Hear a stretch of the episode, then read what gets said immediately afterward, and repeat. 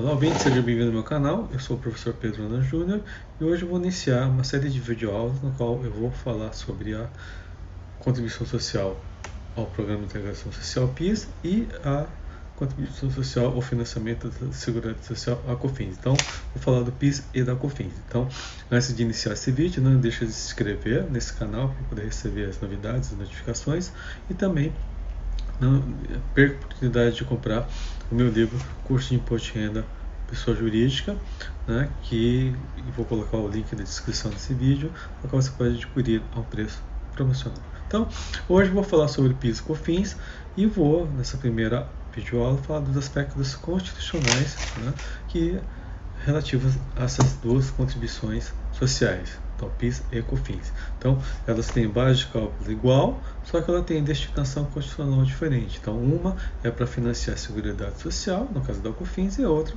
para financiar o seguro-desemprego, que é o PIS. Tá? Então, eh, qual que é a base constitucional? Onde está previsto na Constituição né, a, a previsão de cobrança e arrecadação dessas duas contribuições sociais. Então, a gente tem que para iniciar o estudo, você tem que começar no artigo 195 da Constituição Federal, que ela determina que a Seguridade Social será financiada por toda a sociedade de forma direta e indireta, né, mediante recursos provenientes de orçamentos da União, Estados e municípios, e das seguintes contribuições sociais. Aí você vai lá no inciso 1, eu vou falar do empregador, da empresa, da entidade ela equiparada, na forma da lei, incidente sobre, a linha A, folha de salários e demais de trabalhos pagos acreditados a qualquer título da pessoa física que lhe presta serviço, mesmo sem vínculo é, empregatício, no caso das contribuições previdenciárias, e a linha B, receita ou faturamento. Né? Então, a base constitucional está no artigo 195, inciso 1, a linha B, né? e também no inciso 4 né, da, é, do artigo 195, que além da é, contribuição ao PIS-COFINS, tem também a contribuição ao piscofins da importação, tá? E é, junto com isso, o que a gente tem também? O parágrafo 6 do artigo 195, que prevê ah, que, essa, ah, que essa contribuição, por ser uma contribuição social, o piscofins, assim como contribuição social sobre lucro, para poder ser cobrado qualquer alteração né, que é, for criada por é, via de ordinária, de mudança de alíquota, de base de cálculo, que seja para aumentar essa base de cálculo, só pode existir 90 dias após a, a, a data da publicação da lei que houver instituído ou modificado, que a gente chama da noventena. Né? Então, as contribuições sociais, elas só podem, é, diferentemente do imposto, ela segue essa, essa período de antiguidade especial que a gente fala. Tá? E o parágrafo 7 do artigo 195 prevê que são isentas de contribuição para a Seguridade Social as entidades de benefício e assistência social que atendam às exigências estabelecidas da lei. Então, a lei vai prever expressamente quais são as entidades né, beneficentes que não devem pagar ah, essas contribuições sociais.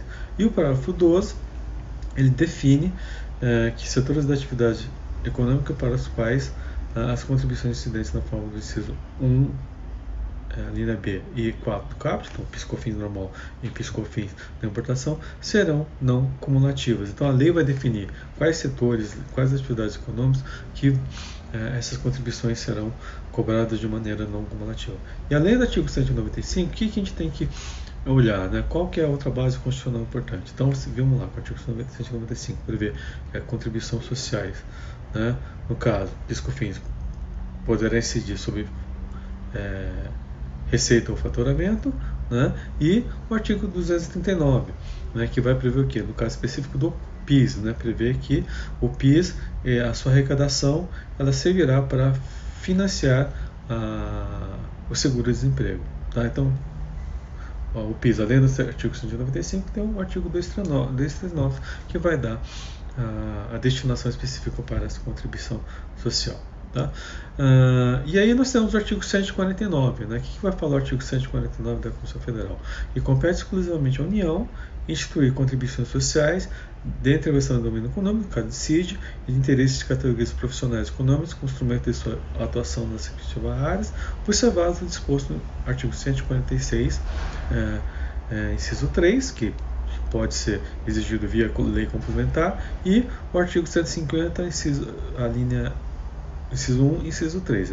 Inciso 1, legalidade, inciso 3, anterioridade. Sempre ajudo por isso no artigo 195, parágrafo 6, relativo às contribuições que alude o dispositivo. Parágrafo 6 que fala, fala da noventena, do período de 90 dias. Então, qualquer lei que houver é, que, é, vier para aumentar ou modificar o baixo cálculo do, dessas contribuições para pior, ela só pode ser exigida é, 90 dias após ela ser publicada. Tá? E nós temos é, é, o, o, artigo 150. Né? Então, como ela é uma contribuição social e ela tem natureza tributária, ela tem que obedecer também o disposto no artigo 150. Lembra que o 149 remete ao 150? Então, inciso 1 fala sobre a legalidade, a anterioridade e a irretroatividade. Então, essa contribuições. Então, elas só podem ser exigidas né, através de lei, então uma normativa, um decreto, um, uma portaria não pode é, modificar, alterar ou exigir a cobrança dessas contribuições sociais, somente a lei. Tem que respeitar o princípio de anterioridade no caso de 90 dias, então se a lei foi, é, foi uma modificação ou uma mudança agora em novembro, você tem que esperar 90 dias para ela poder ser exigida. Então, se for novembro, somente fevereiro é que pode valer essa alteração. E irretroatividade. Então, ela só pode retroagir né, se for para beneficiar o contribuinte, que a gente fala de retroatividade benigna. Então, se ela for é, para prejudicar o contribuinte, ela só vale daqui para frente. Tá? Então, é isso que determina o artigo 150 da Constituição Federal. Então, a contribuição ao PIS ela tem uma destinação específica que está previsto no artigo 239 da Constituição Federal, ou seja, para financiar o seguro-desemprego. O, a, a COFINS é, tem base no artigo 195, né, então, é, inciso 1, a linha B né, da, da, do artigo 195, que, que prevê que ela pode incidir sobre receita ou faturamento. Essa linha B do artigo 175, né, título de curiosidade, ela foi alterada pela. Antes ela só falava sobre faturamento, aí veio a emenda constitucional número 20 de 98 e é, é, incluiu uh, o termo receita. Por quê? Porque a, quando a lei 9.10637 de. É, a 2833 criaram a PIS/COFINS não cumulativo, eles alteraram a, o conceito de faturamento, falando que faturamento seria a totalidade de receitas oferecidas pelo contribuinte. Só que a gente sabe que faturamento é um conceito diferente. Faturamento que é? Vem do ato de emitir faturas. Então, faturamento o que é? Conceito clássico. Venda de mercadorias, prestação de serviço. Né? Então, é, faturamento é gênero, né? e é, receita gênero, faturamento é espécie. Então, é, você querer dizer que receita, totalidade das receitas oferecidas pelo contribuinte é o mesmo o faturamento, estava errado. Então, para poder corrigir o que a Lei 10.637, 1833 veio introduzir para cobrar uh, o PIS/COFINS não acumulativo, é que foi houve necessidade de, de emendar a Constituição e alterar uh, a previsão constitucional para incidência e cobrança dessas uh, contribuições, não somente sobre faturamento, sobre receita também.